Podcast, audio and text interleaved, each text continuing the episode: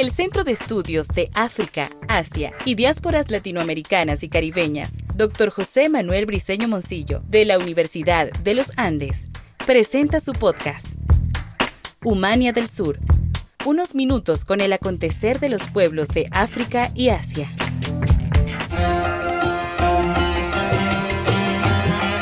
Felices de saludarles donde quiera que se encuentren. Y en esta ocasión, para presentar un nuevo capítulo de nuestro podcast Humania del Sur. Y nos detenemos a analizar la llegada de la nueva presidenta de la India. Así que acompáñenos en otra nueva edición del podcast Humania del Sur.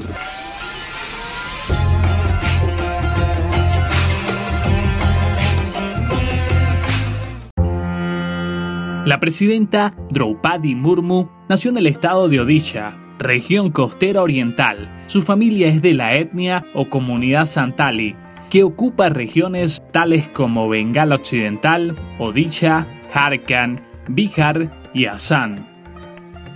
Hija de un matrimonio de agricultores, con 64 años de edad, posee un historial de activismo por los derechos de las comunidades tribales dentro de su propia etnia regional.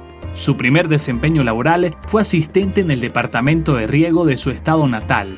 Además, es licenciada en Filosofía y Letras, al igual que educadora. Su carrera política se inicia en el año de 1997, al ingresar al partido BGP. Ese año de 1997 fue el año conmemorativo de los 50 años de la independencia de la India. Conocida como la hija de Odisha, fue electa gobernadora del estado oriental de Jharkhand en el año 2015, cargo que desempeñó hasta el año 2021. En esta ocasión, nuestro participante es el profesor Hernán Lucena Molero, coordinador de la Cátedra Libre India Siglo XXI de la Universidad de los Andes.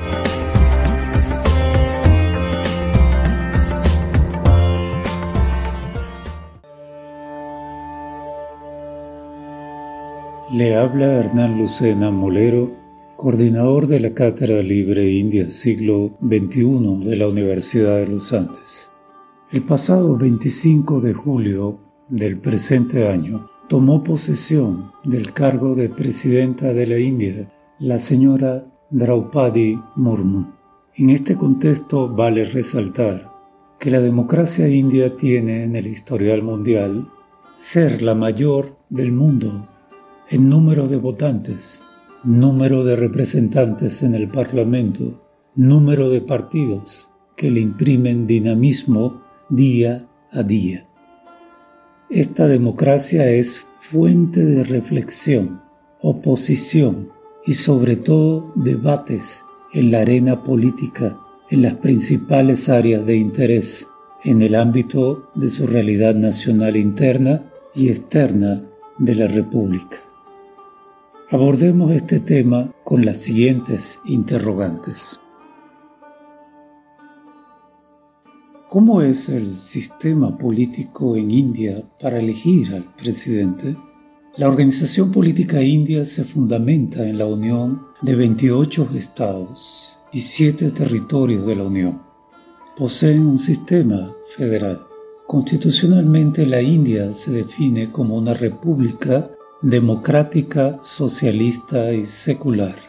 Cuenta con un sistema parlamentario de gobierno. Hay analistas que caracterizan dos fases contemporáneas de la historia política de este país. Una, un multipartidismo regional atomizado a un unipartidismo dominante durante una etapa de la democracia india bajo la influencia del partido Congreso Nacional Indio.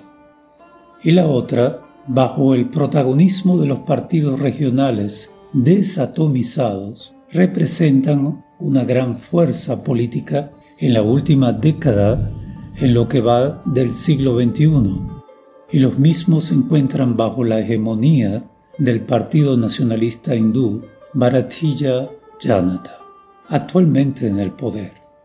El sistema de partidos es multipartidista y con predominancia regional. Los partidos nacionales son aquellos reconocidos en cuatro o más estados. El sistema electoral en India es de representación proporcional, lo que significa que cualquier partido o coalición puede acceder a la mayoría en la Cámara Baja y llega a ser gobierno. Actualmente existen más de 180 partidos políticos registrados. En esta perspectiva, el Poder Ejecutivo está conformado por el presidente, el primer ministro y el Consejo de Ministros. El cargo de presidente es el jefe de gobierno, pero la verdadera autoridad del Ejecutivo es el primer ministro. Esto quiere decir que el cargo de presidente tiene una autoridad simbólica protocolar y cuenta con muy pocas atribuciones. Sin embargo, debemos destacar que el momento actual de la política india, el cargo de la presidencia cobra mayor importancia por los tiempos de incertidumbre política existente, así como un parlamento sin decisión mayoritaria. Aclaramos, el presidente en la India es elegido indirectamente por un colegio electoral integrado por los miembros de ambas cámaras, baja y alta, del Parlamento y los representantes de los cuerpos legislativos de los diferentes estados. En el caso de la señora Draupadi Murmu, fue electa por 2.824 votos de los 4.754 que conforman al Parlamento, derrotando al candidato de la oposición, el señor Yaswant Sinha. El acto de juramentación del pasado 25 de julio del año en curso lo realizó el presidente del Tribunal Supremo de la India, el señor Ramana. ¿Qué significado tiene en India la elección de una mujer como presidenta, en la cultura política asiática en general, una mujer como primer ministro o presidenta es una excepcionalidad muy significativa al interior del patriarcado dominante en las organizaciones partidistas. En el caso de la India hemos tenido a Indira Gandhi como primer ministro Pratibha Devi Patil, la primera presidenta de la India, y ahora Draupadi Murmu, es la segunda mujer en esa función en la historia política e institucional y a la vez la primera nacida en la era de independencia con 64 años de edad. Destacamos ante nuestros oyentes estos aspectos etnográficos para comprender que la asunción a la presidencia por parte de una mujer no es un hecho casual, es resultado de un proceso de cambios cualitativos en la alternancia del poder simbólico indio en un momento decisivo para los intereses que ella representa desde su región de origen, así como ante el macroescenario nacional indio que demanda siempre medidas acertadas por parte de sus autoridades, acciones de equilibrios, confianza y en especial cordura ante cualquier radicalismo amenazante a la democracia y la paz de este gigante asiático.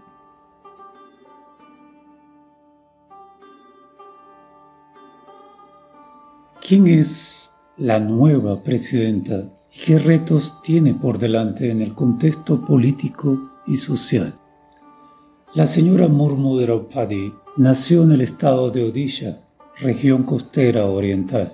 Su familia es de la etnia o comunidad Santali, que ocupa regiones tales como Bengala Occidental, Odisha, Jharkhand, Bihar y Assam, hija de un matrimonio de agricultores.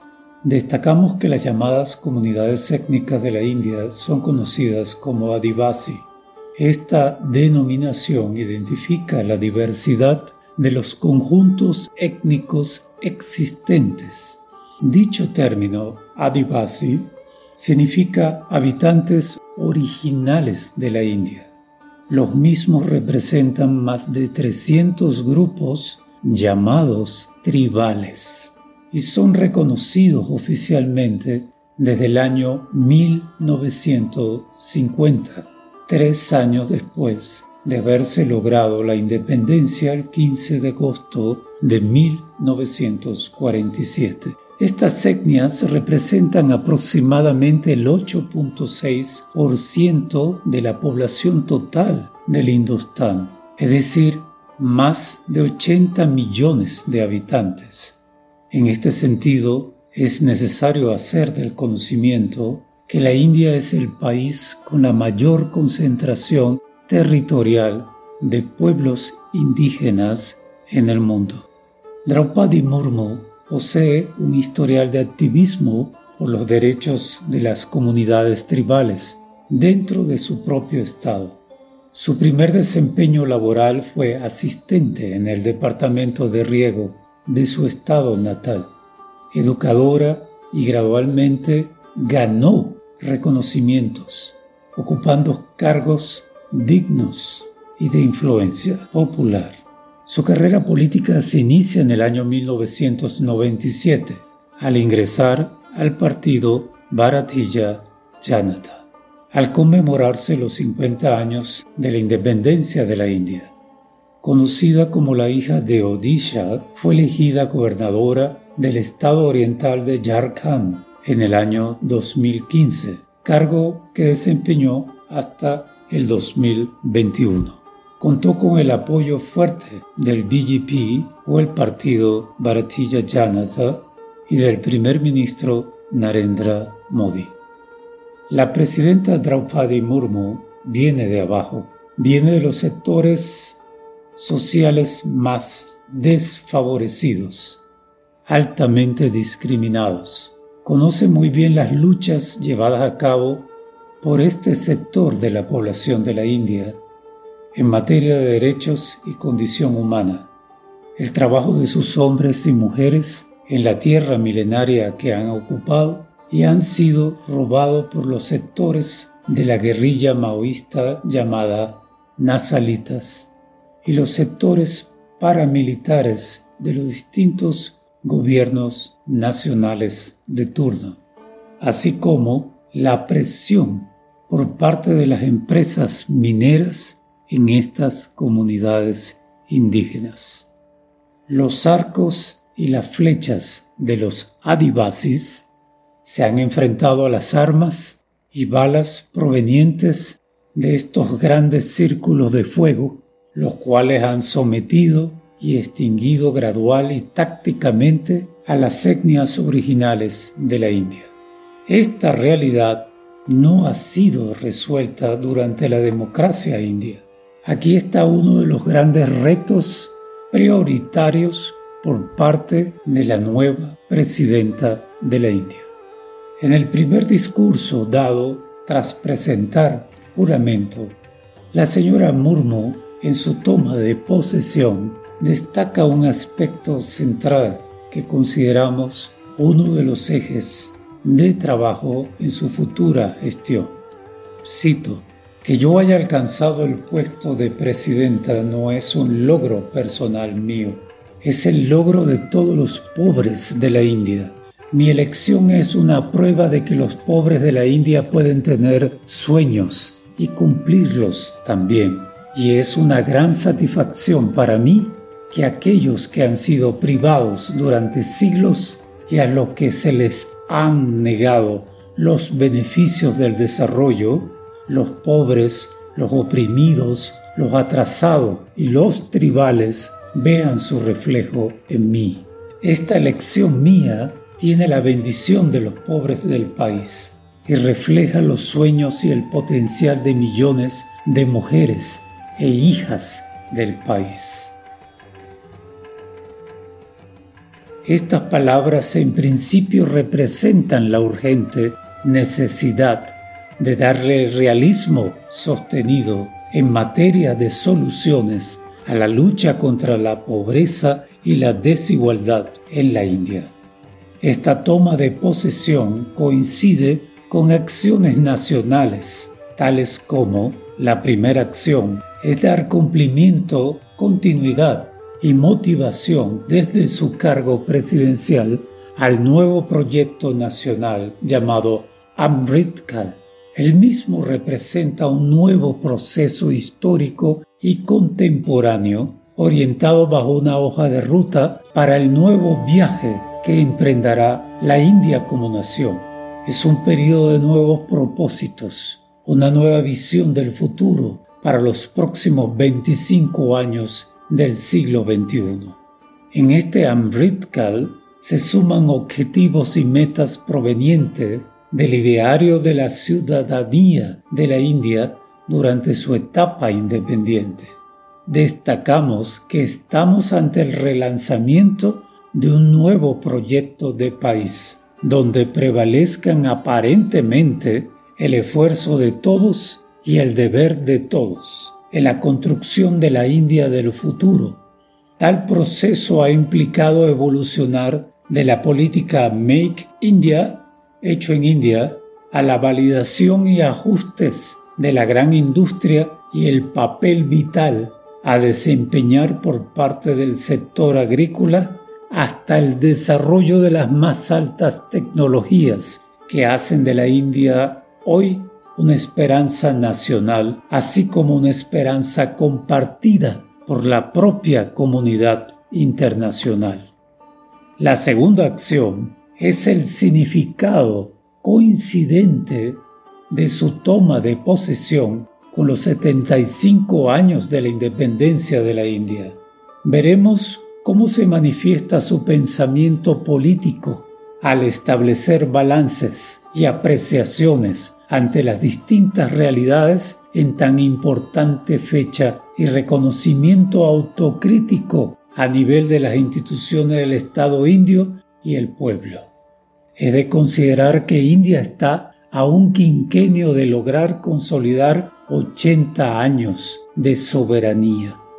Ahora bien, tengamos muy en cuenta que haber sido la primera estudiante de su pueblo natal, Mayurban, en ingresar a una institución universitaria y graduarse en licenciada en Filosofía y Letras en la prestigiosa Universidad Femenina Ramadevi Chaudhuri, universidad que lleva el nombre de la ilustre reformadora social y luchadora por la libertad de la región de Odisha. El haber ejercido la ocupación como profesora en la Escuela Integral Sri Aurobindo de Rairampur en las asignaturas de Hindi, Matemática Geografía, entre otras. Su cargo como concejal de su propio barrio, el desempeño como gobernadora de Jharkhand, ser representante de la tradición de su etnia y ahora la presidenta número 15 de la historia indiana, y complementariamente ocupar el cargo de comandante supremo de las Fuerzas Armadas de la India, representa sin duda grandes logros que son ejemplos para la juventud de la India. Haber calificado en su primer discurso esta experiencia de vida como la grandeza de la India y la madre democracia representa un gran paso del sistema político reinante. Desde los Andes venezolanos añadimos una reflexión de interés. La señora Murmu, en su condición de mujer proveniente de los sectores más desfavorecidos, le corresponde innovar y liderar con claridad como presidenta de la India, ir más allá del simbolismo del cargo y el protocolo distante. Aprovechar la oportunidad histórica que le brinda el destino en propiciar una voluntad política transformadora que materialice acciones en defensa de los verdaderos derechos jurídicos en las mujeres y niñas duramente golpeadas en su país, en defensa de la diversidad cultural nacional, en defensa y seguridad de las naciones tribales por su derecho a la tierra y empoderamiento socioeconómico, en defensa del trabajo, la paz, la democracia, el secularismo y rechazar las amenazas serias provenientes del radicalismo religioso. Por último, una consideración desde el contexto actual hacia el porvenir indio. Pensemos en el amanecer del primero de enero del año 2047. Si se declara oficialmente no haber alcanzado los objetivos del Amritkal planteados inicialmente en el año 2021, también en el 2022, implicará que no hubo éxito ni valoración del esfuerzo colectivo llevado a cabo por todos los indios en el nuevo proyecto de país previsto en el período del próximo cuarto de siglo. De modo similar, pensemos si el 15 de agosto del año 2047 se cumplirá el centenario de la independencia de la India si existen las mismas realidades de profundas desigualdades socioeconómicas y políticas contradictorias heredadas de la India actual, implicará que el continuismo de los conflictos acumulados, falsas promesas y desconocimientos de las demandas populares siguen presentes. Estas dos fechas del futuro significarán el deber supremo hacia el desarrollo integral del pueblo indio y el camino de la India en posesionarse definitivamente como potencia mundial.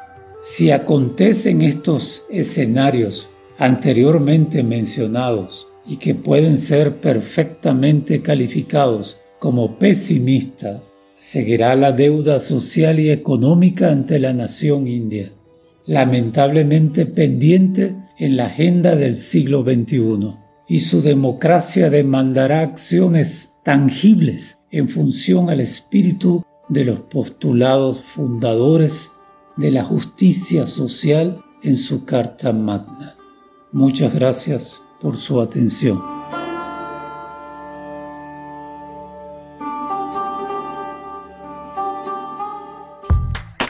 El Centro de Estudios de África, Asia y Diásporas Latinoamericanas y Caribeñas, Dr. José Manuel Briceño Moncillo, presentó Humania del Sur, unos minutos con el acontecer de los pueblos de África y Asia.